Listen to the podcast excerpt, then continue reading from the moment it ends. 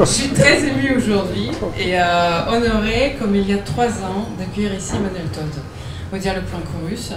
Il y a trois ans, on a parlé euh, de l'ouvrage qui s'appelle Où en sommes-nous où il s'agit euh, de l'histoire de différents pays, notamment de la Russie. Et je cite en réalité, la Russie restait le seul élément d'équilibre capable d'empêcher que l'Amérique, ivre de sa victoire, ne commence à se penser le maître du monde. Je pense que ce soir, justement, on va parler euh, de, entre autres. Ah bah c'est la suite, c'est très bien construit. c'est ça. Euh, est-ce que les États-Unis sont toujours, se sentent toujours les maîtres du monde ou pas? Je ne sais pas si je dois vous présenter Emmanuel Todd, je le ferai quand même, euh, puisque c'est la tradition.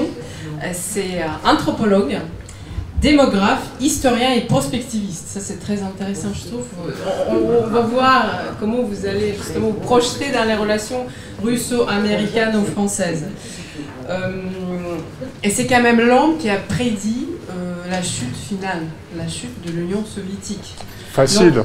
Aujourd'hui, justement, aujourd'hui, devant nous, on a quelqu'un euh, qui va nous dire toute la vérité sur les relations franco-russes. je dis franco-russe toujours parce qu'on sommes au dialogue franco-russe, mais plutôt russo-américaine. Le titre a été choisi euh, par Emmanuel Todd, L'amour vache. Alors, euh, parlez-nous de ce couple États-Unis-Russie. Emmanuel Todd. Je, vous remercie d'être tous là.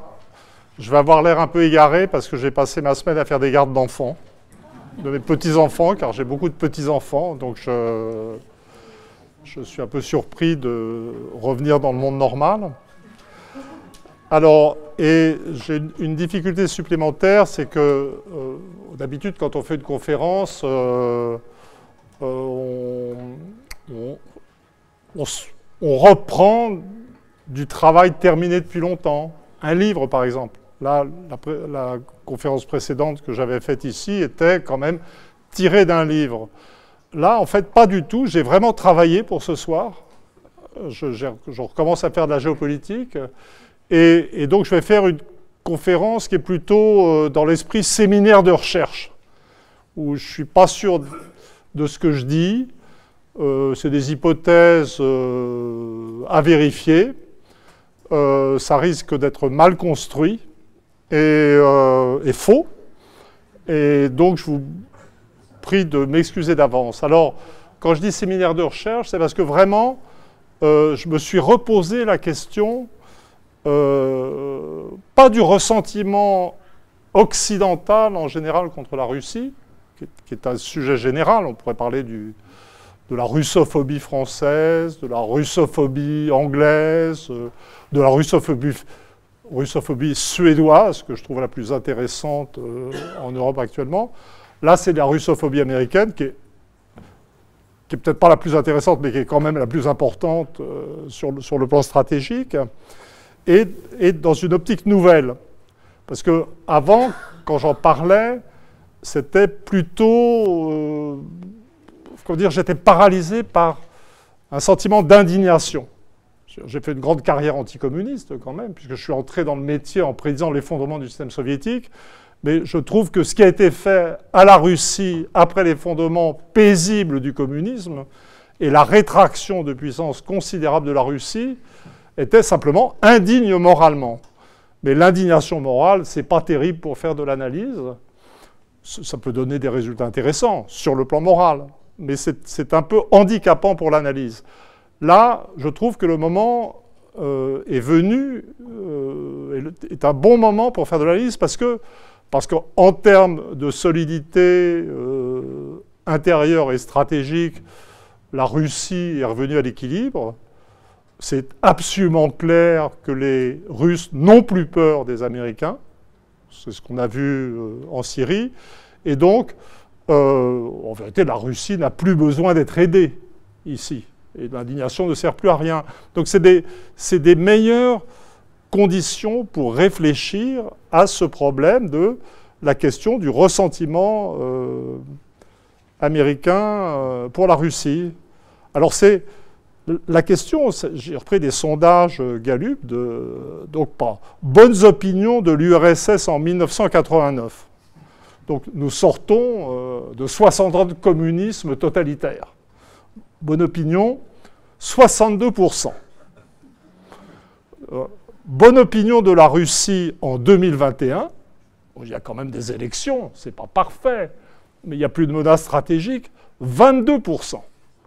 Donc, je veux dire, cette simple trajectoire, est quelque chose de tout à fait étonnant. Et, le nœud est toujours là. Donc, on est l'une des autres conditions qui fait que c'est intéressant de réfléchir maintenant euh, sur la Russie, euh, plutôt sur la russophobie, parce qu'en fait, la russophobie, ça n'est pas parler de la Russie. Parler de la russophobie, c'est parler des Occidentaux. on est dans, avec la russophobie, on arrive dans le cerveau des Occidentaux pas du tout dans la Russie elle-même. Mais là, ça devient vraiment intéressant parce que pour les Américains eux-mêmes, la vraie menace stratégique, c'est la Chine. Et on pourrait s'imaginer que immédiatement, le réflexe américain face à la montée en puissance de la Chine soit de refaire à l'envers ce qu'ils avaient fait Nixon et Kissinger en s'associant à la Chine dans les années 70. Mais peut-être ça viendra d'ailleurs, je ne sais pas. Mais ce n'est pas du tout un réflexe naturel, alors que c'est presque, c'est même pas du niveau de, partie d'échec euh, pour grands débutants. Voyez et pourtant, je sors, j'ai lu là, dans les recherches actuelles, il y a un très bon bouquin euh, euh, de Stephen Walt, qui est l'un des géopoliticiens américains intelligents, euh, qui décrit super bien la stupidité de l'establishment géopolitique américain, qui m'a fait très peur. Hein, parce que j'ai découvert. En, fait, ces dernières années, je me suis plutôt consacré à la mise en boîte de notre establishment. Je, je perçois plus directement la bêtise de nos dirigeants à nous en France. J'ai fait une spécialité de ça mais l'establishment géopolitique américain, c'est une sorte de Bernard-Henri Lévy collectif sur, le plan intellectuel. C'est extraordinaire. Et c'est ce que montre Stephen Walt. Il montre comment des types qui se sont toujours trompés, ne sont jamais éjectés. Enfin, c'est vraiment. Et, et, lui est partisan de ce qu'il appelle. Euh, euh, euh, il ne veut plus d'intervention directe des États-Unis. Il est partisan du offshore balancing, c'est-à-dire de trouver des alliés pour équilibrer, etc. Et dans cette logique, il dit que l'Amérique doit moins intervenir. Et dans son livre, il va, il dit, par exemple, euh, on, pourrait, on pourrait être plus sympa avec l'Iran. Ça serait un premier pas. Et donc, ce type, il est capable euh, de penser à un renversement d'attitude vis-à-vis de l'Iran pour faire contrepoids à la Chine. Mais pas la Russie pas la Russie. J'ai essayé de lui écrire pour lui demander pourquoi, mais je n'ai pas eu de réponse. Voilà, donc c'est vraiment euh, quelque chose de, je dirais, de tout à fait étonnant, euh, d'autant plus que c'est très, c'est tellement facile de regarder autrement la Russie. Alors ça aussi, c'était un grand choc dans ces recherches. Euh, ben moi, toute ma réputation est fondée de façon tout à fait illégitime sur euh, un coup d'œil que j'ai eu sur le taux de mortalité infantile euh, soviétique euh, entre 1971 et 1974. J'étais tout gamin, j'avais 25 ans, et j'avais vu, je, je, suis quand même un peu démographe, et j'avais vu le taux remonter entre ces deux dates de 22,9 à 27,9 pour 1000, ce qui était tout à fait extraordinaire euh, et ce qui permettait de dire, mais il n'est pas vrai euh, que la Russie, ou l'URSS plutôt, continue de progresser, quoiqu'à un rythme plus lent, ce que disaient les rapports de la CIA. Euh, cette élévation du taux de mortalité infantile qui mesure le destin des individus les plus fragiles dans une société est vraiment très significatif j'avais réussi à convaincre la CIA quand même. Deux journalistes de la sélection du Reader's Digest étaient venus pour savoir quelles étaient mes sources. Je n'en avais pas d'autres. Et peu de temps après, euh, les Américains ont lancé des études sur la mortalité infantile euh, soviétique, ce dont je suis très fier. C'est mon, entrée dans la carrière de l'espionnage. Voilà. Alors voilà. Alors bon, mais bon, donc ça a marché. C'est un indicateur important et fiable. Bon, alors maintenant, on, a le contraire. C'est-à-dire qu'à l'époque, on avait des gens qui surestimaient la prospérité soviétique, même à l'Ouest. Maintenant, ben, je ne sais pas si vous avez vu hier dans le monde, c'est affreux le niveau de vie qui baisse en Russie. Euh, hein, c'est terrible. Avec quelques indicateurs, etc. Et pas beaucoup de choses dans le papier. Un très gros papier de Benoît Wittkin, je crois. Et bah, qu'est-ce qui se passe si on regarde ce qui est devenu le taux de mortalité infantile russe? Enfin, on peut continuer à suivre le même indicateur. Donc en 1990, il avait recommencé un petit peu à baisser, il était encore à 18,4 pour 1000 habitants en Russie. Maintenant, en 2019, il est tombé à 4,9. 4,9, c'est moins bien que la France, 3,5. C'est moins bien que la Suède et le Japon, qui sont les plus bas du monde, qui sont à 1,9. Mais c'est moins que le taux de mortalité infantile américain maintenant. C'est-à-dire que sur cet indicateur central, si on prend simplement euh, le, destin euh, des enfants nouveau-nés dans leur première année, bah, les États-Unis sont désormais en retard sur la Russie. Alors sur la Biélorussie, je ne vous dis pas parce qu'eux sont à 2,7. Sur la Biélorussie, la France est en retard sur la Biélorussie. Vous voyez, c'est des indicateurs très simples et si ça a marché dans les années 70, pourquoi ça ne marcherait pas maintenant? Alors, il y a un autre... Euh, je vous soumets ça. Euh, donc, en fait, pas pour ça, mais pour dire c'est c'est tout à fait étonnant la persistance d'un discours négatif sur la Russie alors qu'il est si facile de sortir des évolutions positives spectaculaires, y compris maintenant dans les années les plus récentes. Alors, Là, je vais vous mettre, je vais vous laisser avec ma perplexité euh, principale du moment. Autre question démographique. L'un des autres indicateurs que j'avais utilisé euh, pour écrire la chute finale, qui est l'évolution du taux de suicide. Alors, je ne l'avais pas eu directement à l'époque. J'avais fait une estimation euh, par la surmortalité masculine, puisque les, hommes se suicident plus que les femmes, etc. Et la surmortalité masculine était très très élevée en Russie euh, et, le reste, en fait. Et si on prend les séries euh, de l'Organisation euh, mondiale de, la santé, dont je ne sais pas d'où elles viennent, on peut conserver l'idée d'un taux de suicide de la Russie assez élevé, mais si on prend les données qu'on trouve de l'OCDE, dont j'ai vérifié qu'elles viennent de la statistique russe euh, elle-même, mais le taux de suicide russe serait tombé à 11,5 et serait lui aussi inférieur au taux américain qui a monté, parce que l'Amérique va très mal. L'Amérique sera à 14,5. Mais je donne ça comme un sujet de recherche. Si quelqu'un a des réponses, il faut me le dire. Personnellement, je ne vois pas d'où viennent les chiffres de l'OMS, puisque je suis allé chercher dans, l'annuaire, dans la version anglaise de, l'annuaire statistique russe, euh, ces séries. Et, je, veux dire, si les, si les Russes n'ont pas trafiqué euh, leurs statistiques de suicide euh, à, l'époque soviétique, je ne vois pas trop comment elles le seraient maintenant. Ou alors vraiment, le monde perd son sens, y compris pour les démographes. Alors, cette, évolution russe est, vraiment très frappante quand on voit ce qu'est l'évolution de la mortalité aux États-Unis.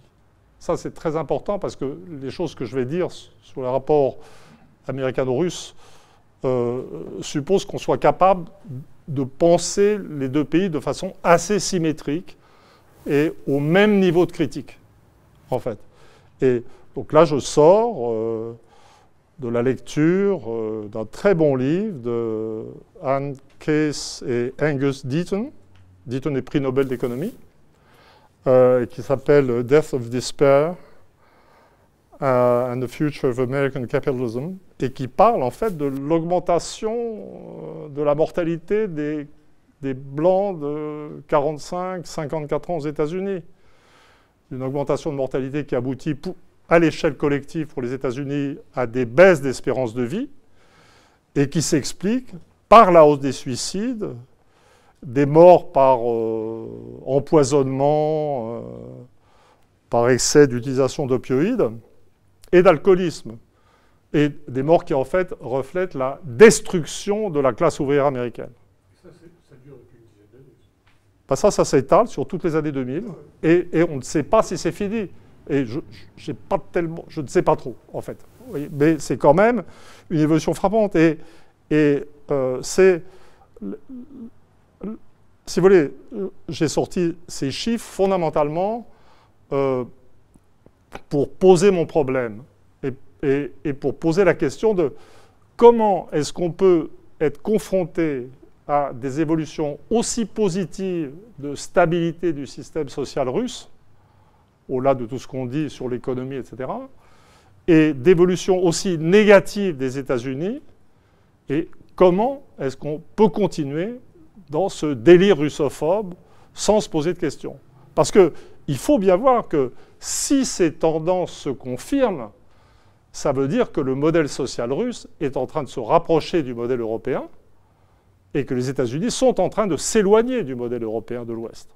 Donc en fait, si ces tendances euh, se confirme, on, va vraiment vers une, euh, je dirais une révision des attitudes traditionnelles assez radicales, parce que le jour du jugement dernier vient toujours. Hein. la, chute finale, euh, prédite dans cet essai sur la décomposition de la sphère soviétique, a eu lieu. Voilà. Alors, ce que je vais faire maintenant, ça va être le, thème de cette je, vais présenter une thèse euh, qui vous paraîtra peut-être, euh, je ne sais pas si on doit dire aventureuse, loufoque, où euh, je n'ai rien pris hein, comme produit avant de venir. Je veux dire, dans la perception commune des choses, bah, il y a l'idée qu'il y a eu un affrontement Est-Ouest entre l'Union soviétique et les États-Unis et que, euh, au sortir de cet affrontement, euh, l'Ouest, les États-Unis, euh, ont gagné, et que le système social soviétique, russe en son cœur, a implosé. Et donc l'idée générale, c'est qu'il y a eu un vainqueur et un vaincu. D'accord? Hmm? J'ai pas dit de bêtises? C'est bien l'opinion commune. Hein? Alors, je ne vais pas dire que la puissance militaire américaine ne s'est pas fantastiquement étendue une fois que l'Union soviétique a implosé. Mais ce que je vais essayer de montrer, j'ai l'impression d'être dans un concours d'éloquence où on doit démontrer n'importe quoi, c'est qu'en fait, euh, le système social américain a aussi implosé à cause de la concurrence soviétique. et que même l'implosion du système social américain a plutôt précédé celle du communisme. Et que ce que nous voyons maintenant, avec la hausse de la mortalité aux États-Unis, est un effet différé de cette implosion du système social américain, mais qu'on n'a pas perçu parce qu'on a continué d'utiliser les mêmes mots pour désigner des choses différentes. Alors les mêmes mots, ça va être la démocratie libérale, ça va être le capitalisme euh, et toute cette sorte de choses. Voilà j'ai posé le défi. Et alors, ce que je fais, c'est je vais étudier, j'ai dit optique séminaire, donc je n'ai pas une, grosse exigence de cohérence ou de construction, surtout après mes gardes d'enfants, parce qu'il faut s'adapter. Et donc, je vais un peu regarder l'interaction des systèmes euh, sociaux américains et russes euh, depuis la guerre et essayer de suggérer que ce que je dis peut avoir un sens. Et c'est assez technique, hein, vous allez voir. Alors je vais d'abord voir ces systèmes en opposition, ce qu'ils ont en opposition, dans le sens anthropologique. Ensuite, je parlerai d'un parallélisme d'évolution, avec un décalage dans le temps. Ensuite, j'évoquerai une complémentarité, et je terminerai par ce qui me semble être un processus de destruction mutuelle des deux systèmes. Vous voyez, j'ai travaillé quand même. Hein. Ah, oui, ou même autre chose que venir faire du service après-vente d'un bouquin. Hein. Alors, l'opposition des deux systèmes, pour moi qui suis anthropologue, comme Irina l'a rappelé, elle est extrêmement simple parce que euh, dans mes catégories familiales, les, systèmes anglo-américains et russes sont deux types opposés. La, famille euh, traditionnelle anglo-américaine, c'est la famille, ce que j'appelle famille nucléaire absolue. C'est depuis le XVIIe siècle au moins, probablement avant, euh, papa, maman, les enfants et rien d'autre, et sans règles d'égalité dans l'héritage. C'est ce qui distingue du modèle nucléaire français. Donc un système très individualiste et qui nourrit l'individualisme du système social euh, et qui explique euh, bah, toutes les qualités euh, ou les potentiels des systèmes anglo-américains, la flexibilité, le libéralisme politique et des choses comme ça. Le système familial russe, c'est la famille communautaire, c'est le père, les fils, je parle des paysans, hein, je, parle de la paysannerie, je ne parle pas euh, de, la suite, c'est le père, ses fils, euh, donc c'est un système patrilinéaire. Le caractère patrilinéaire se trouve toujours dans la façon dont, on est nommé en Russie, en fait, dans, le système de nomination. Euh, et puis les femmes, élégamment échangées comme des paquets entre des grandes familles paysannes, mais avec par rapport au système équivalent euh, chinois, vietnamien euh, ou serbe, toutes les régions qui ont produit du communisme en fait, euh, une, bizarrerie anthropologique qui est un statut resté élevé des femmes malgré tout. Donc il y a une tension dans le système, dans le système familial russe qui est très patrilinéaire, autoritaire, égalitaire entre les frères, mais avec une position des femmes qui était restée élevée. Alors, en termes de valeur, bien entendu, c'est l'explosion, dans mon modèle, c'est l'explosion de ce système familial que j'appelle communautaire pour me simplifier la vie, qui explique l'émergence du communisme. Parce que les valeurs fondamentales du communisme, si on les réduit, je ne suis pas un spécialiste de l'idéologie dans le détail. Hein. L'analyse de l'idéologie, je la fais façon boucherie, très simple. Hein. Liberté sans égalité dans les systèmes anglo-américains, autorité et égalité dans le système russe et projeté dans un moment de trouble et de décomposition sociale, ça va produire du communisme, un système totalitaire. Et donc le, le père de famille russe remplacé, euh, comme j'ai dû le dire la dernière fois, là je suis en mode routine sur la famille, c'est pas difficile pour moi. Euh, donc euh, on remplace l'autorité dans la famille par le parti, l'État, et comme je dis rituellement, l'institution soviétique était le plus proche euh, de l'état d'esprit de la famille, c'était le KGB, parce qu'il s'occupait des gens personnellement. voilà. Donc, euh, donc voilà. Alors, euh, jusque dans les lits Ah ben je sais, j'avais, j'avais été renseigné par une amie qui avait, été qui avait passé un stage de russe dans les années 70, au début des années 70 à Voronezh, qui était très, très surprise de retrouver, d'être convoquée par le KGB qui avait un rapport de son petit ami euh, sur son comportement sexuel. Oui, c'est ce, que vous, à quoi vous faisiez allusion? C'est l'esprit séminaire, là. On plaisante. Hein? Léger. Alors. Pas euh, celui qui a fréquenté bon, bon, oui, tout, oui, oui bon, on ne peut pas tout faire. Bon, et donc, euh, alors, il, est évident que si on prend les systèmes anglo-américains d'une part, le système russe d'autre part, ils sont polairement opposés, ils n'ont aucune valeur commune. La valeur d'exogamie, de, mariage à l'extérieur du groupe familial, est commune et les distingue de la famille communautaire euh, arabo-musulmane, en fait.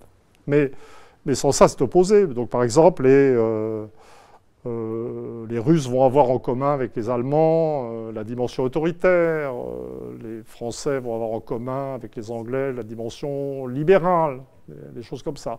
Mais vraiment, en termes de polarité, la, liberté sans l'égalité et l'autorité avec l'égalité, on a effectivement deux systèmes opposés, ils étaient vraiment bien fabriqués pour s'affronter.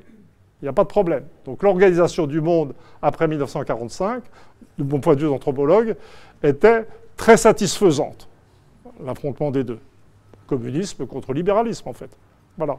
Alors, cela dit, si on, commence d'entrer dans ce que j'essaie de faire, une sorte de logique systémique, où on ne regarde plus les États-Unis seuls ou la Russie seule, mais les deux comme un système, ben, on voit tout de suite qu'un monde comprenant un pôle communiste, autoritaire, égalitaire, et un pôle libéral, non égalitaire, est un monde équilibré.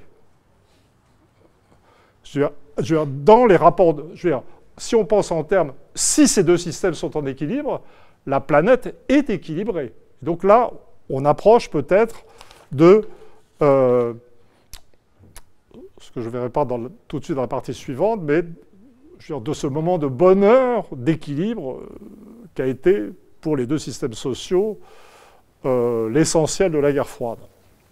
Alors, je continue et j'arrive à la rubrique parallélisme. Non, non, mais je suis très content parce que d'habitude c'est moi qui fais ces bruits, donc, donc c'est comme quand quelqu'un casse un verre, parce que d'habitude c'est moi qui casse les verres. Donc, euh, voilà. Parallélisme. Alors, là aussi, le, parallélisme, ça serait celui de toutes les sociétés qui sont en développement, et c'est un parallélisme qui va être défini par euh, l'évolution éducative. dans, mon modèle, les structures familiales donnent une sorte d'ambiance de rapport à l'égalité, à la liberté, ces choses-là.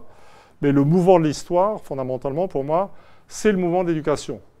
Je suis dans l'optique euh, Condorcet, hein, le mouvement de l'esprit humain. Euh, quelquefois, je me définis comme un hegelien statistique, parce je ne trouve pas ça dans Hegel, mais dans des tabulations statistiques sur les taux d'alphabétisation. Et donc, les, les deux pays ont traversé de façon décalée euh, bah, d'abord l'alphabétisation de masse. L'alphabétisation de masse, c'est important parce que euh, c'est ce qui a créé le, moment démocratique. L'alphabétisation de masse, avant même d'y arriver, c'était ce moment où, les sociétés ont senti que tout le monde allait être capable de lire et d'écrire, alors qu'on partait du Moyen Âge, à une, une époque où seuls les prêtres savaient lire et écrire même pas les nobles. Hein. Dans mon souvenir, Charlemagne ne savait pas lire. Et puis ensuite, les marchands, les artisans, après d'aller à écrire. Et donc, tout d'un coup, cette, chose qui passait incroyable se profile comme une possibilité. Et c'est le moment où les sociétés sont capables de penser les hommes égaux, sont capables de penser en termes de citoyenneté. Je veux dire, le développement euh, de l'alphabétisation universelle, est, je veux dire, euh, bah, ça fait partie des choses qui ont rendu bah, le suffrage. Euh,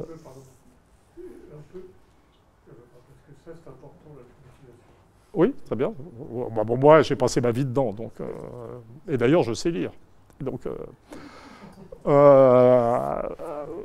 voilà. Et alors là, il y a des calages, puisque vers 1900, euh, euh, bah, quand on voit les recensements, toute la population blanche américaine, euh, masculine et féminine aussi d'ailleurs, était alphabétisée.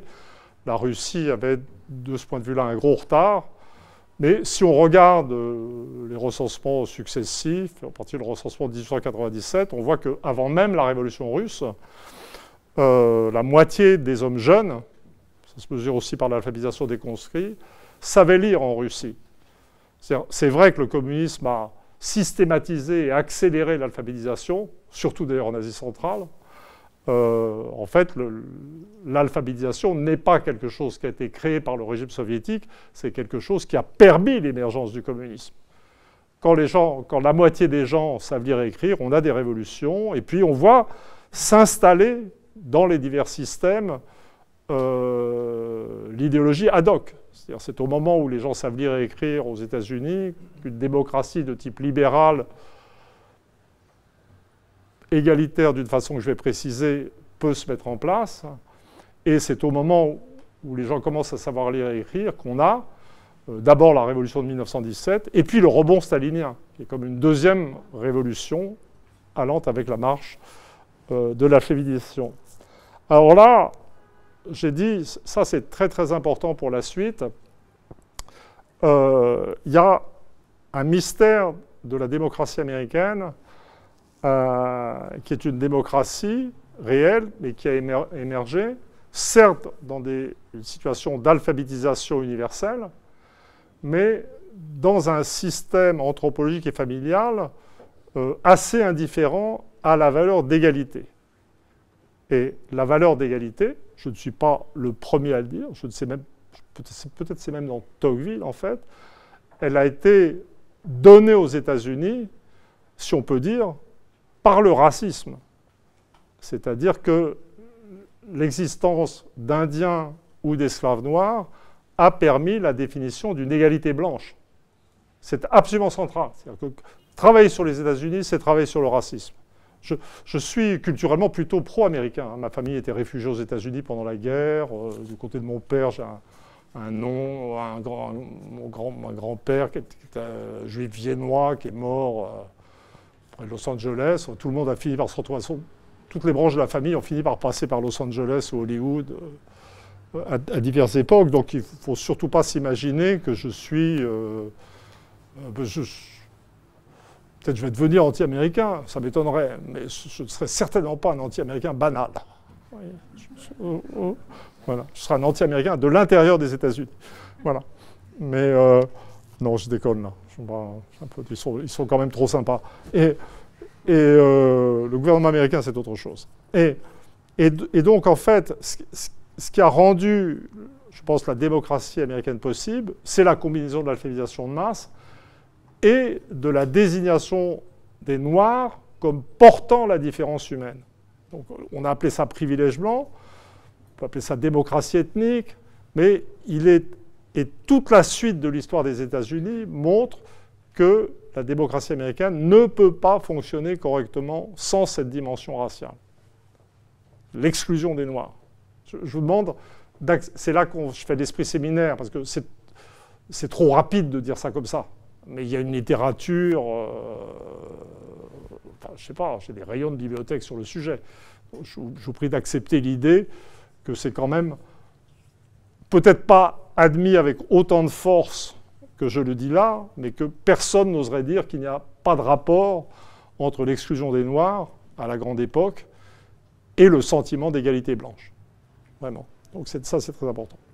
Donc, donc on a quand même une différence, c'est que on a une phase démocratique russe qui est un peu bizarre parce que ça prend la forme de l'émergence communiste et d'un système totalitaire, mais bien ancré dans une valeur égalitaire quand même, au niveau familial. Et puis, du côté américain, on a une phase démocratique euh, qui est puissante, qui est une des premières démocraties, mais une démocratie raciale en fait. Alors, ça a commencé, cette belle mécanique a commencé de ce, cet apogée démocratique à je ne suis pas en train de dire que le communisme est l'apogée de la démocratie en Russie. Hein. Je, suis dans mes modèles, il faut être tolérant, c'est plus compliqué. Ce que je, vais, raconte ce soir devrait faire l'objet d'un livre de 300 pages que je n'écrirai pas, hein, en fait. vraiment, c'est un sujet pour 300 pages. Et moi, j'ai 70 ans, j'ai super pas le temps de faire un livre de, 300 pages euh, sur, sur ces sujets. Alors, Comment est-ce que ce système est ébranlé de façon parallèle et décalée? Eh bien, ça, c'est quelque chose que j'ai analysé dans des tas de livres. C'est que si l'alphabétisation universelle égalise et donne le sentiment à tous les habitants d'une société qu'ils ont quelque chose en commun, quel que soit leur niveau de richesse, quelles que soient toutes les autres variables, eh bien, contrairement à ce qui était attendu de l'éducation supérieure, elle refragmente la société. C'est-à-dire que l'éducation supérieure, maintenant c'est quelque chose qui est complètement accepté, routine, mais que j'avais noté dans l'illusion économique, je crois que c'est en 98, c'est-à-dire que l'effritement des, des, valeurs égalitaires, l'émergence de politiques économiques inégalitaires est lié en Occident à la nouvelle stratification éducative. Ça maintenant, c'est un truc de routine. Hein. Par exemple, je citais ce bouquin sur l'augmentation de la mortalité euh, aux États-Unis. Euh, ce livre-là, trie systématiquement l'évolution euh, démographique selon le niveau de diplôme. Et en fait, toute la hausse de la mortalité est encaissée par les gens qui n'ont pas de diplôme d'éducation supérieure. Alors les autres, il n'y a pas tellement de gain d'espérance de vie. Mais c'est vraiment, euh, vraiment quelque chose qui est accepté. Et donc, c'est très intéressant de voir à quel moment euh, la proportion euh, de jeunes d'une génération faisant des études supérieures a été suffisante pour, je dirais, effriter ou briser, commencer de briser le sentiment d'égalité. Alors, comme je m'étais pris 50% d'alphabétisés euh, pour les phénomènes révolutionnaires euh, et l'entrée en démocratie,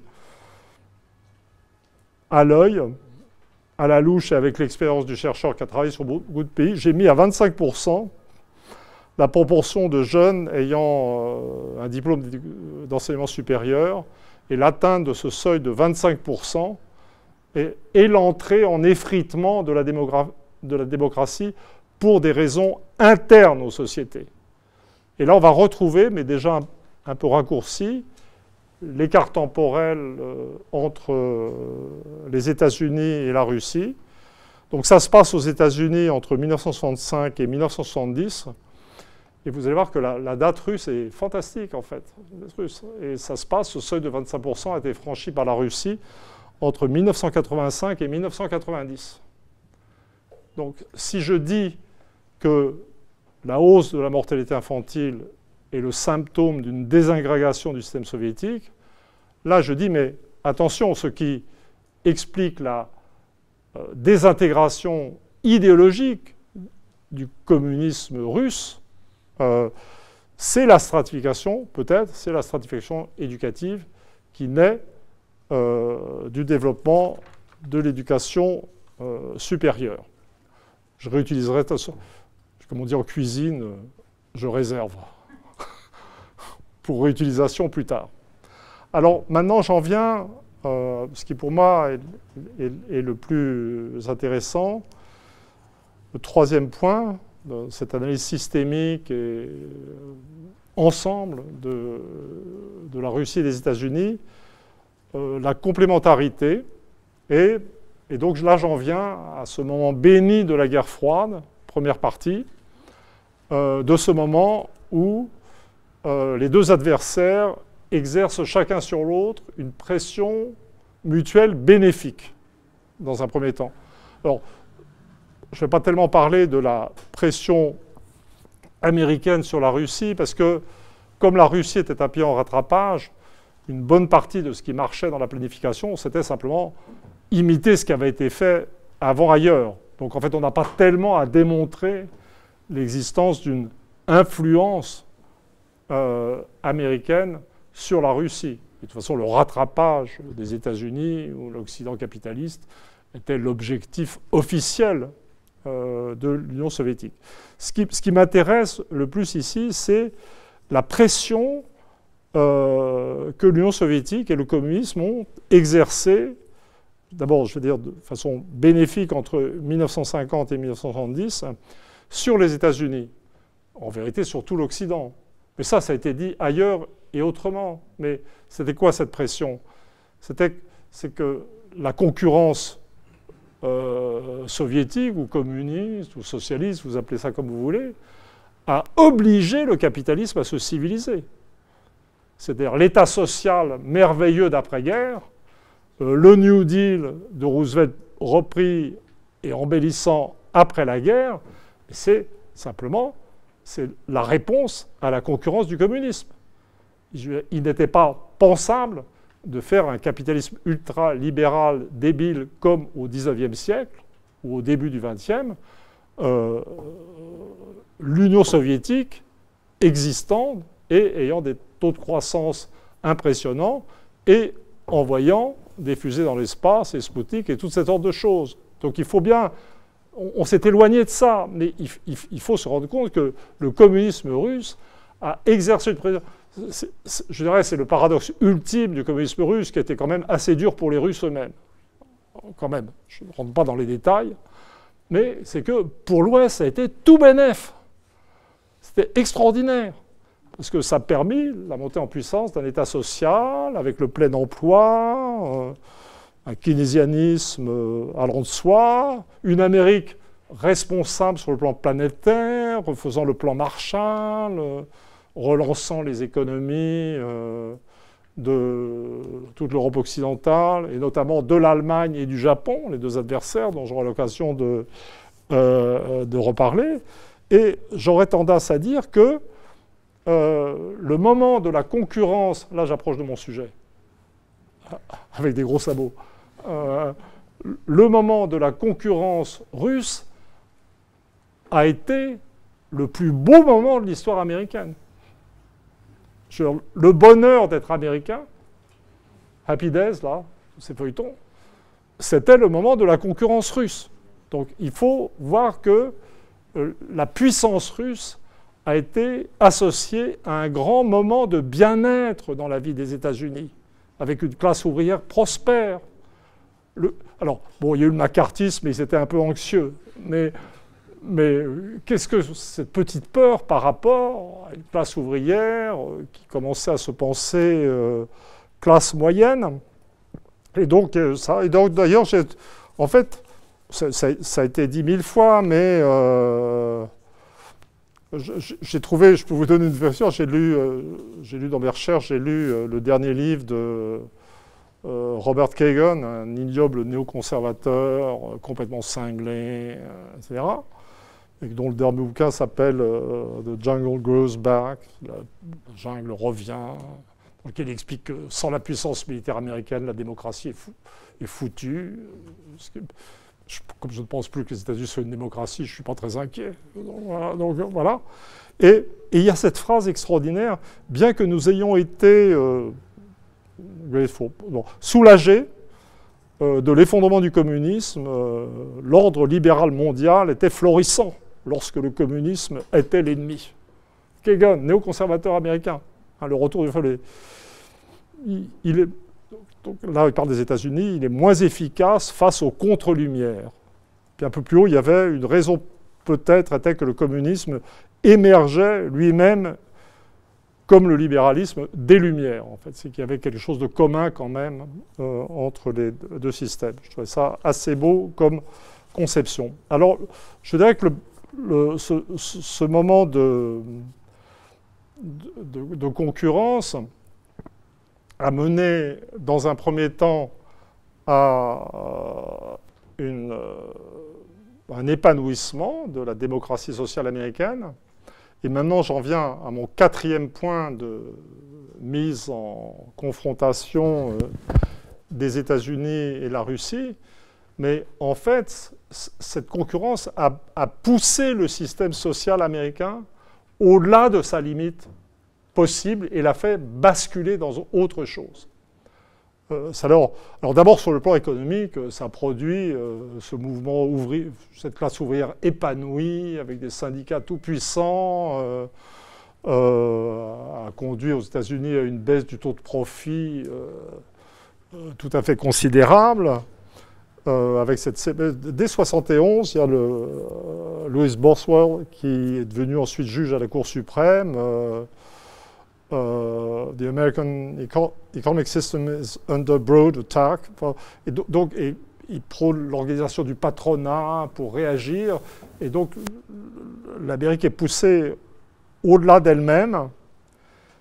Et, comment dire, mais je dirais que le plus, euh, et on sent que tout ça va mener à la révolution néolibérale qui a mené à un autre système, mais je dirais que le, facteur le, plus important,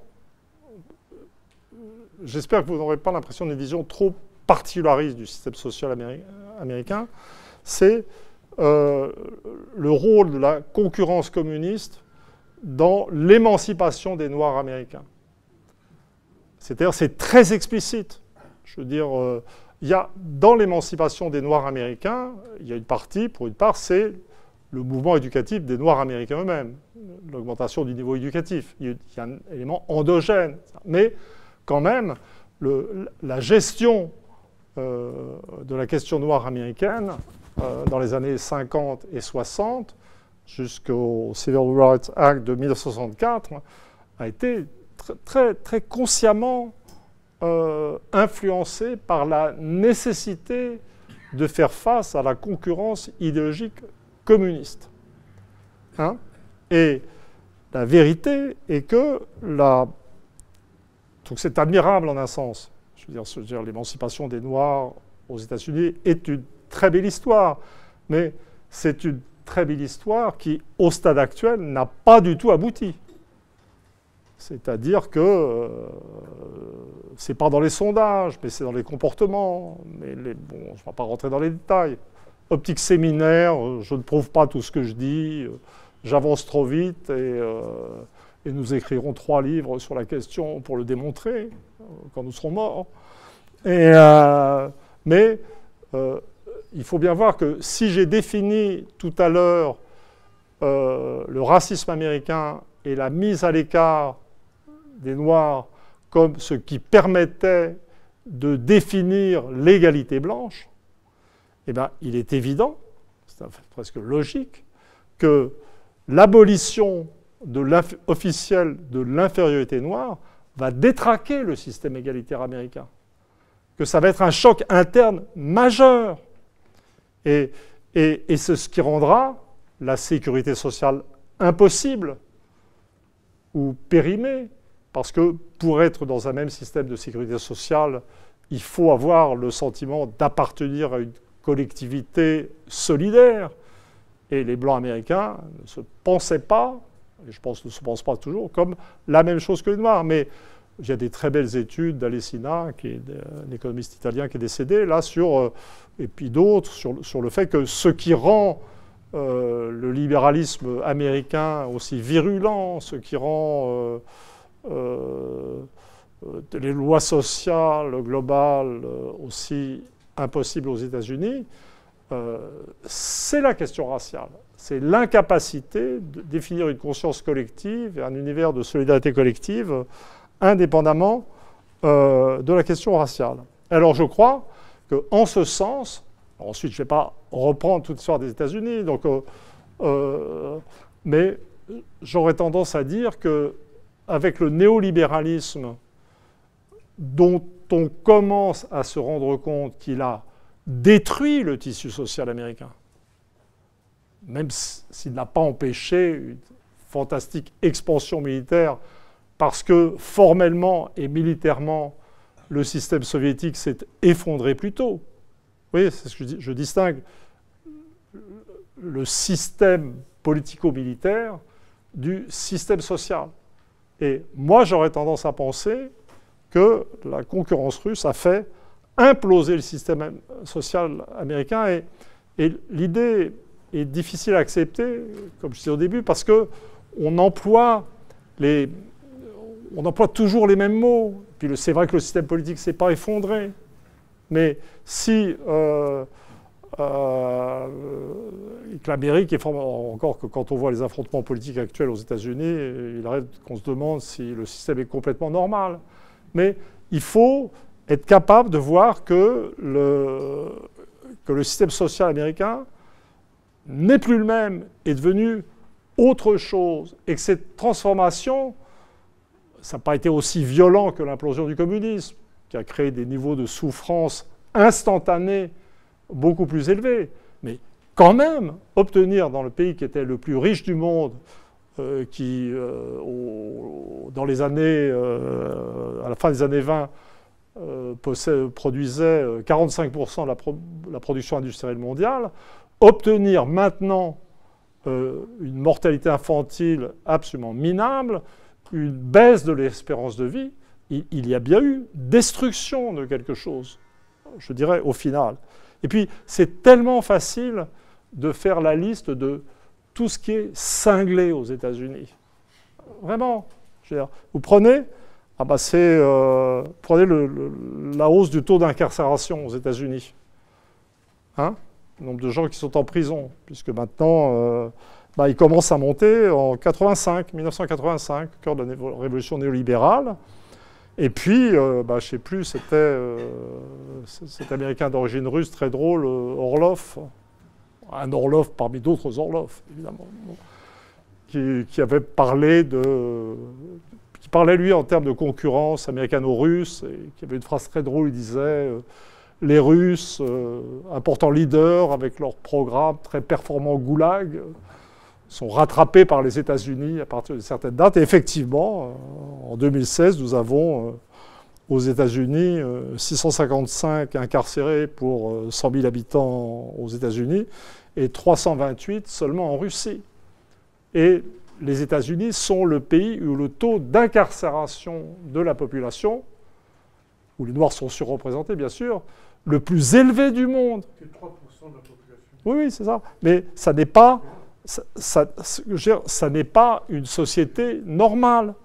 Vous prenez, euh, je dirais, la santé américaine. Il y a un petit rapport quand même entre la santé euh, euh, aux États-Unis et les mauvaises performances en termes d'espérance de vie, etc. dans un pays normal, de niveau de développement comparable à celui des États-Unis, les dépenses de santé, c'est 10 à 11 du produit intérieur brut aux États-Unis, pour ce résultat inférieur à ceux de tous les autres pays, les dépenses de santé, c'est 16,5% du produit intérieur brut. Bon, je pense que si on prenait... Euh, je n'ai pas eu le temps de le faire, et je m'en excuse, les dépenses d'éducation, qui sont beaucoup plus bas, qui sont élevées aux États-Unis, et quand on voit les performances éducatives américaines, euh, je ne parle pas des universités de pointe qui recrutent des étrangers, on a tout comme ça. Alors mon espoir, c'est qu'en fait, il faille euh, déflater euh, les dépenses militaires américaines dans les mêmes proportions. Quand on présente ces immenses. Euh, et que le niveau d'inefficacité de l'armée américaine soit équivalent à l'inefficacité du système de santé américain du système éducatif américain. L'une des choses que je vais faire dans l'année qui vient, je vais calculer un produit intérieur brut par tête réel en partant euh, de données démographiques euh, plutôt que de données économiques. Alors, bon, je crois que vous avez compris où je voulais, je voulais en venir. C'est-à-dire qu'il faut... Alors, il y a des élections aux États-Unis. Si on va aller... Si vous travaillez euh, sur l'Europe et l'Union européenne, c'est très facile de démontrer que l'Union européenne n'est plus... qu'on n'est plus en système démocratique ici. On est en système libéral, hein, regardez, je parle, personne ne va venir me chercher à la sortie. Euh. alors bien entendu, le contrôle de la presse par l'argent devient aussi pesant euh, dans un pays comme la France euh, qu'aux États-Unis.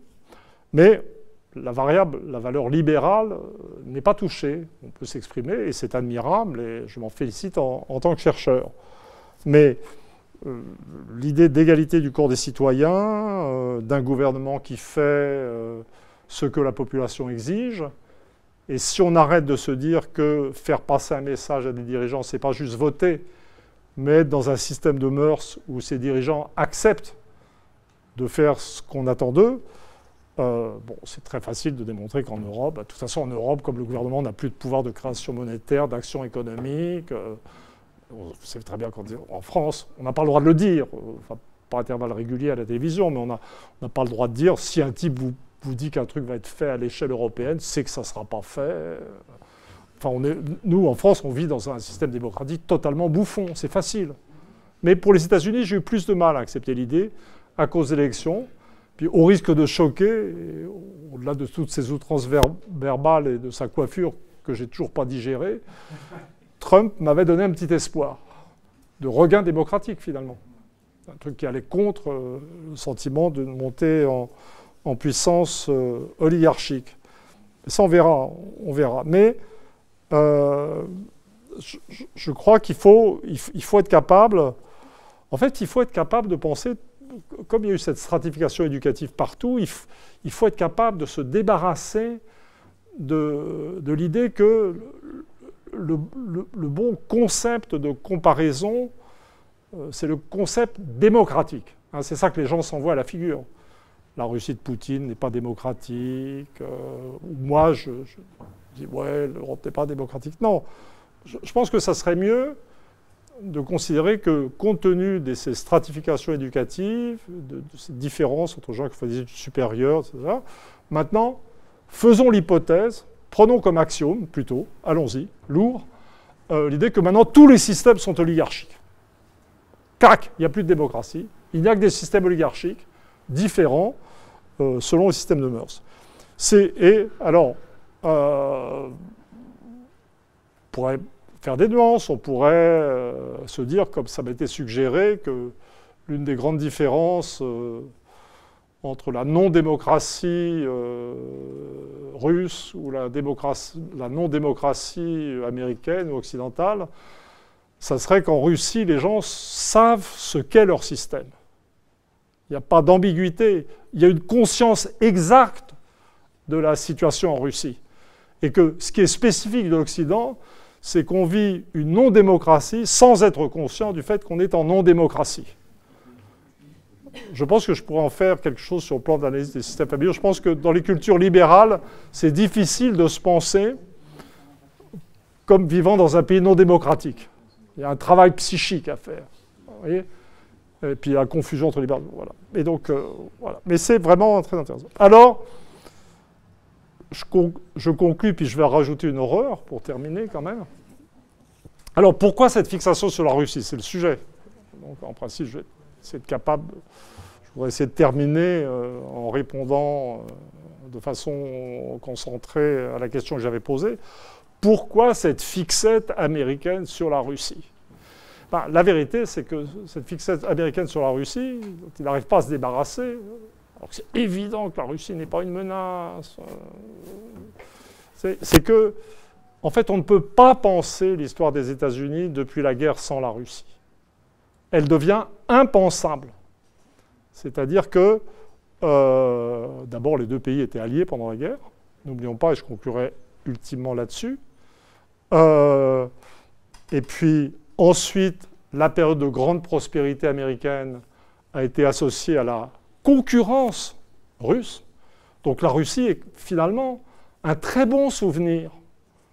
C'est une sorte de nostalgie de la grandeur russe dans l'âme américaine, je pense. Et puis ensuite, la Russie est associée à l'effondrement du système social américain. Parce que les Russes ont gagné. La démocratie américaine a été détruite, en grande partie, par la concurrence du communisme. Et donc, là, c'est le ressentiment. On commence à comprendre le titre de la conférence, l'amour vache. Donc, nostalgie des jours heureux ressentiment pour les horreurs qui se sont passées ensuite. Alors ensuite, le pire, évidemment, ça a été, après l'effondrement de l'Union soviétique, c'est là que l'Amérique est devenue totalement cinglée. Vous voyez, c'est parti dans tous les sens, euh, des guerres complètement inutiles. dire? Donc en fait, c'est un modèle qui tient, je pense. Donc je vais terminer sur, euh, je ne sais pas quoi. À la source, il y a un empire américain dont on ne sait pas s'il durera encore, etc. Il ne me semble pas très bien parti ces jours-ci. Va-t-il ou ne va-t-il pas résister à la montée en puissance de la Chine, ou de tout le monde d'ailleurs, ou à la déflation démographique? Mais en vérité, en principe, pour un Romain ordinaire, d'accord? On se met tous, on est dans Astérix, et on est un Romain ordinaire, et comment est-ce qu'a été constitué l'Empire romain? Je veux dire, par les armes romaines, par des guerres très dures, à l'échelle cantonale, dans le Latium, puis en montant toute l'Italie, et puis Carthage. Oui, c'est quand même l'armée romaine, mais et la plupart des empires, l'empire mongol aussi était quand même constitué par les armes, mais en fait l'empire américain n'a pas du tout été constitué par les armes, en tout cas pas par les leurs. Parce que si vous relisez Kagan, vous verrez très bien que l'Empire américain, c'est le contrôle de l'Allemagne et du Japon, les puissances industrielles. Euh, enfin, ils ne se sont pas arrivés tout ça. Alors le Japon était une quantité négligeable. Hein. Le Japon, euh, en 1928, c'était 2,4% de la production industrielle mondiale. Les États-Unis, je l'ai dit tout à l'heure, 44,8%. la pièce de résistance, le vrai problème, c'était l'Allemagne, avec 11,6% de la production industrielle mondiale, avec la crise de 29. Et, ainsi que nous, le savons tous historiquement, l'armée allemande est quand même coriace. Et, et ce n'est pas du tout les États-Unis qui ont abattu l'armée allemande, c'est l'armée rouge. Donc en vérité, le contrôle de l'Allemagne par l'Amérique, sur toute la partie occidentale, le pôle principal du système américain, mais c'est les armes russes. Donc il y a quand même une escroquerie fondamentale dans la puissance américaine, qui au départ a été fondée par la Russie. Et ça, c'est le péché ultime. C'est ce qu'on ne peut pas dire. Je crois que je vais arrêter là.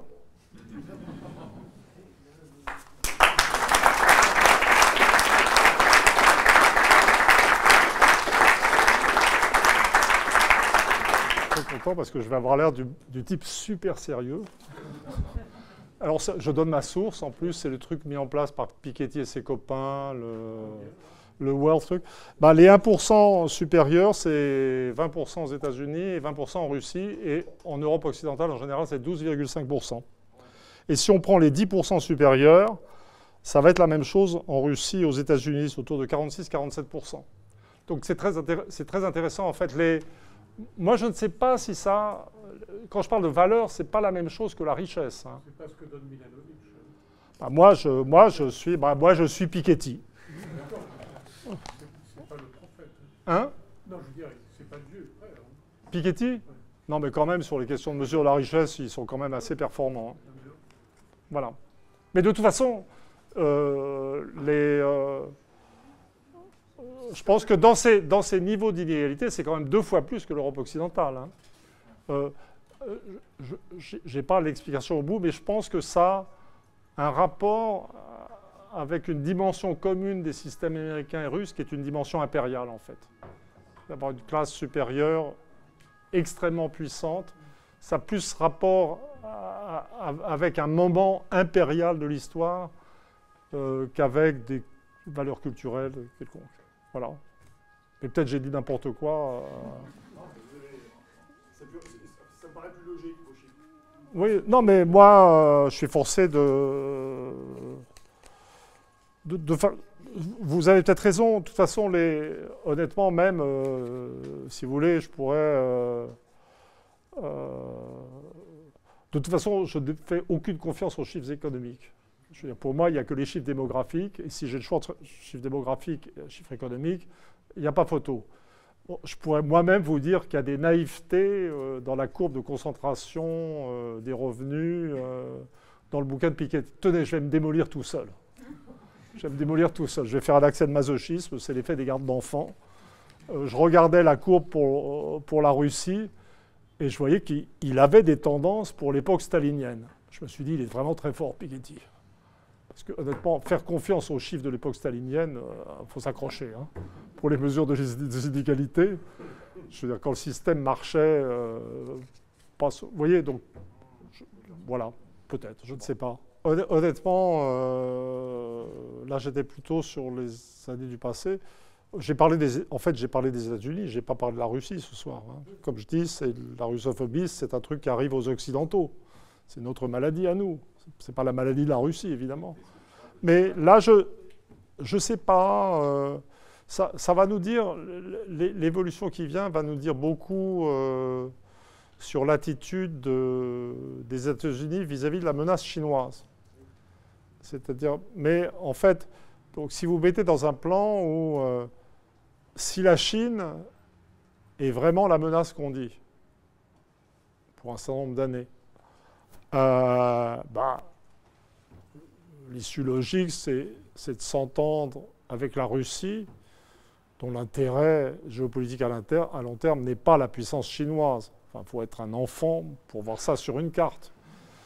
Euh, mais maintenant, si, euh, et donc on devrait, moi, le seul pays du monde où on me prenne vraiment au sérieux, c'est le Japon. Hein.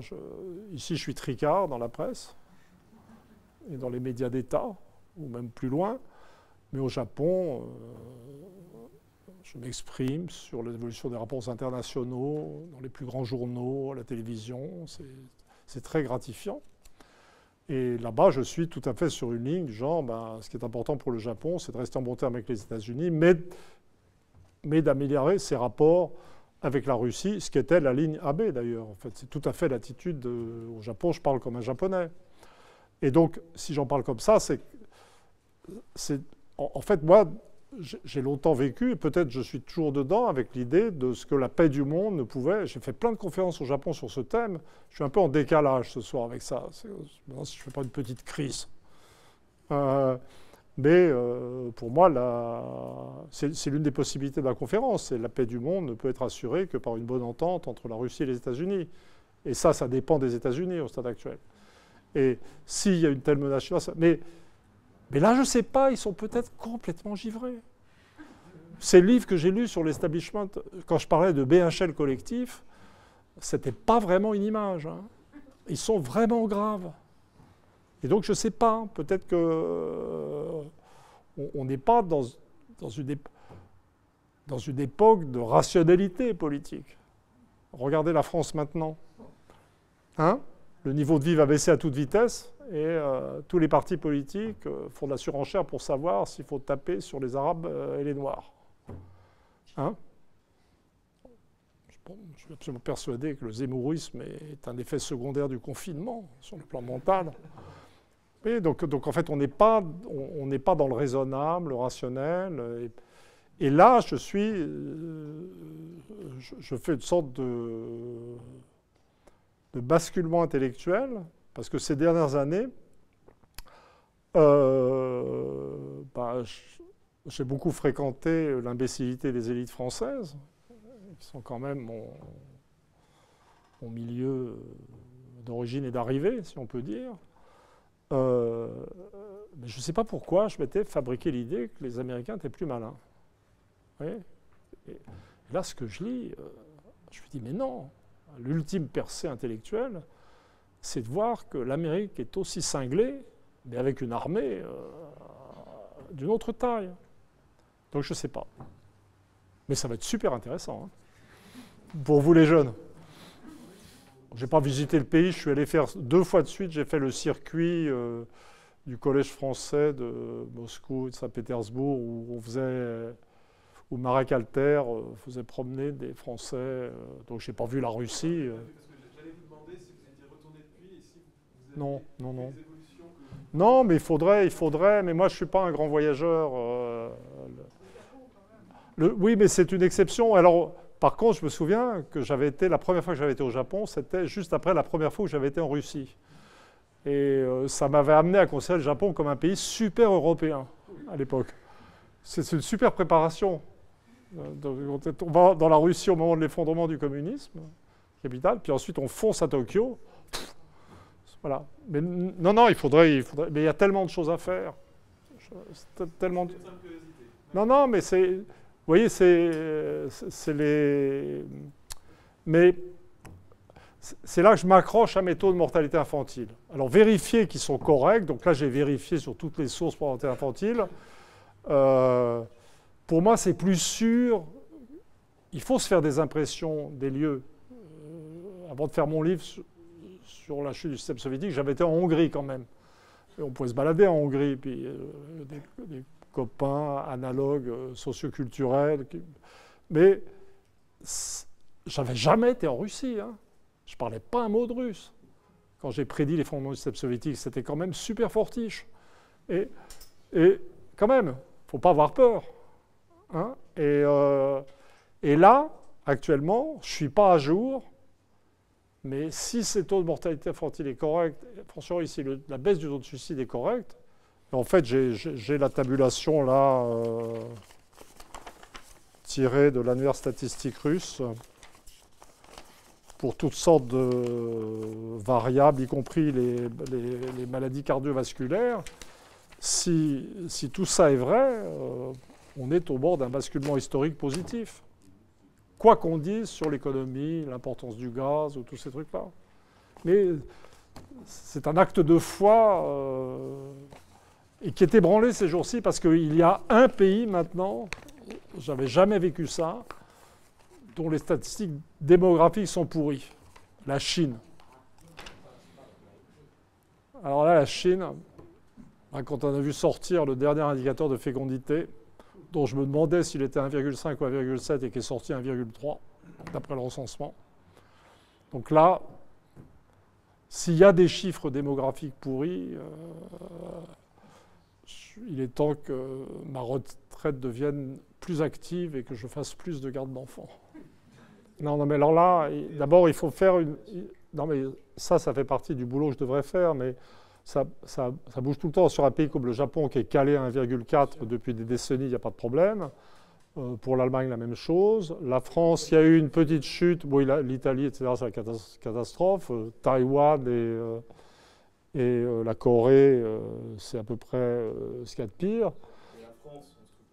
Et. La France, ça va pas mal. Jusqu'à récemment, les États-Unis, ça allait pas mal, mais en fait, ça a commencé à baisser aussi de façon très substantielle aux États-Unis. Donc, ce, qui est, assez drôle, parce que les, les, géostratèges américains attendaient de l'effondrement démographique russe euh, la solution ultime de tous leurs problèmes euh, de rapport de force. Et en fait, maintenant, c'est la fécondité américaine qui fléchit. Mais avec une énorme immigration, et, et ce qui est spécifique des États-Unis, mais qui, une fois de plus, fallait distinguer de l'Europe et de la Russie, c'est une, une, expansion démographique rapide. La, croissance, mais c'est autre chose, mais euh, par l'immigration, par une population qui reste plus jeune. Je, dois travailler sur l'avenir des États-Unis. Vraiment, je, serais la, toute-puissance de la Chine dans l'avenir pour des raisons démographiques. J'y crois pas, j'ai jamais cru. Euh, ça va pas s'arranger. Les États-Unis, je ne sais pas. C'est comme s'il y avait une course de vitesse entre l'expansion démographique et la baisse du niveau intellectuel. Non, non, non, non, non, non, c'est super compliqué. Je veux dire, non mais regardez, non mais regardez, non mais réfléchissez. Quand, quand on vous parle, vous dites, c'est simple à calculer un indicateur conjoncturel de, de, fécondité. Vous avez une variable qui est sûre, c'est simple à calculer et c'est très fiable. Mais pourquoi on fait des enfants? Je vais vous dire le truc. J'étais en train. pourquoi c'est difficile? Donc j'étais en train, quand je faisais le je ne sais plus quel bouquin, je, venais d'écrire une phrase ironique sur la fécondité de la population euh, fortement religieuse en Israël. Pas de malice, je suis largement d'origine juive, hein. donc euh, pas de malice de ce côté-là. Et donc j'avais écrit une phrase, euh, oui, ironisant sur les quatre enfants par femme. D'accord. Puis tout d'un coup, je me suis dit, mais j'ai combien d'enfants, moi? Quatre? En fait, on, est. Vous voyez Un jour, je, je raccompagnais à la porte un journaliste japonais chez moi qui me disait, mais qu'est-ce qui fait que les Français ont plus d'enfants que les Japonais? Euh, Qu'est-ce qu'ils pensent? Et euh, je lui dis, ben, je sais pas, c'est quand même très compliqué de savoir pourquoi les gens décident de donner la vie. C'est très très compliqué, ou de ne pas la donner. C'est, en fait, c'est comme si vous demandiez aux gens, euh, c'est quoi le sens de la vie? Hein? Je ne sais pas si vous avez trouvé, envoyez-moi tout de suite un télégramme. Et, donc, je, demande à, ce journaliste japonais, vous-même, vous avez combien d'enfants? Japonais, il me dit, deux. Je lui dis, pourquoi? Clac, la mâchoire du mec qui tombe. Il ne sait pas. C'est vraiment un grand mystère. Il y a des corrélats. Donc, par exemple, l'une des caractéristiques de, la bonne fécondité française, et ce qui était assez sympa, c'est pareil en Scandinavie, c'est que le différentiel, euh, selon le niveau éducatif, était faible. C'est-à-dire que les ouvriers faisaient un peu plus d'enfants, les éduquaient un peu plus d'enfants, mais il n'y avait pas de grosse différence. Dans le monde anglo-américain, euh, il y a eu des changements récents puis d'autres changements que je ne connais pas, mais longtemps, les grosses fécondités étaient une, spécialisation populaire. Oui, mais ça vient d'eux. Vous ne pouvez pas dire la pression. moi, ça serait ma résistance au concept d'oligarchie. C'est qu'il y a des structures oligarchiques, il y a des pressions du système exercées par eux, mais l'existence de ces groupes super c'est aussi parce qu'il y a au-dessous des mentalités collectives qui le permettent. J'avais parlé d'atomisation, et, je veux dire, la pression collective à la basse fécondité, au fait de mettre d'abord les études et d'abord s'occuper des parents. J'avais une amie japonaise qui me disait Oh là là, Emmanuel, tu peux pas savoir le néo-confucianisme avec une population qui vieillit, c'est l'enfer. Donc, mais c'est les mentalités de tout le monde. Vous savez, Hitler n'a pas réussi à faire remonter la fécondité allemande. Vraiment.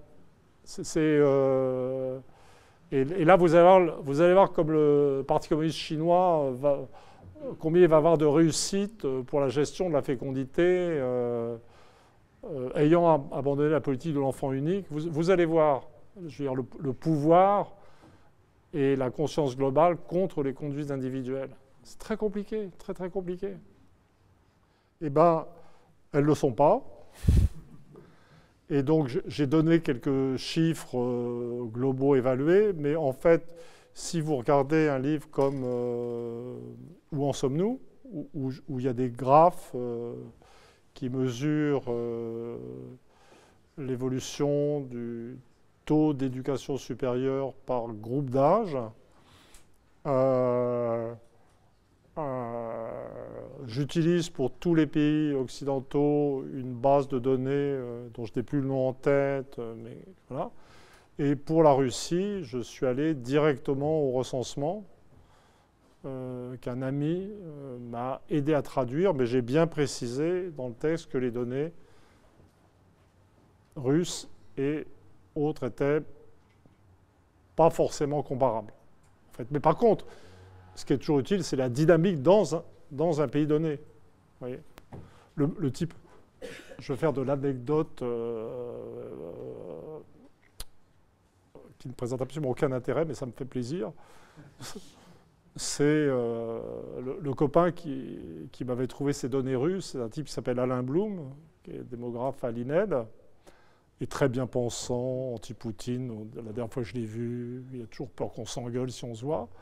Mais je l'avais, je, crois qu'il était en Russie à ce moment-là, et je lui avais écrit pour lui dire Tu pourrais pas me trouver euh, des données sur l'alphabétisation? Il me dit Mais non, je ne sais pas, ça n'existe pas. Mais je dis Mais regarde le recensement, j'ai des trucs par âge. Il me dit Ah oui Ensuite, je l'ai embêté pour qu'il me traduise toutes les tabulations. euh, voilà. D'accord? Et puis ensuite, bon, voilà, très bien.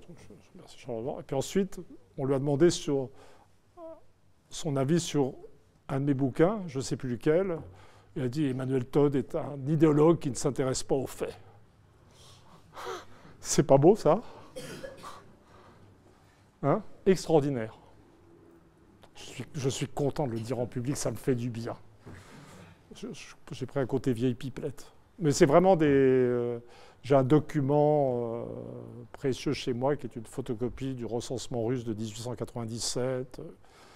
C'était l'é- c'était l'époque géniale où les recensements n'étaient pas en bilingue, euh, en langue nationale anglais, mais le recensement russe était en russe et en français.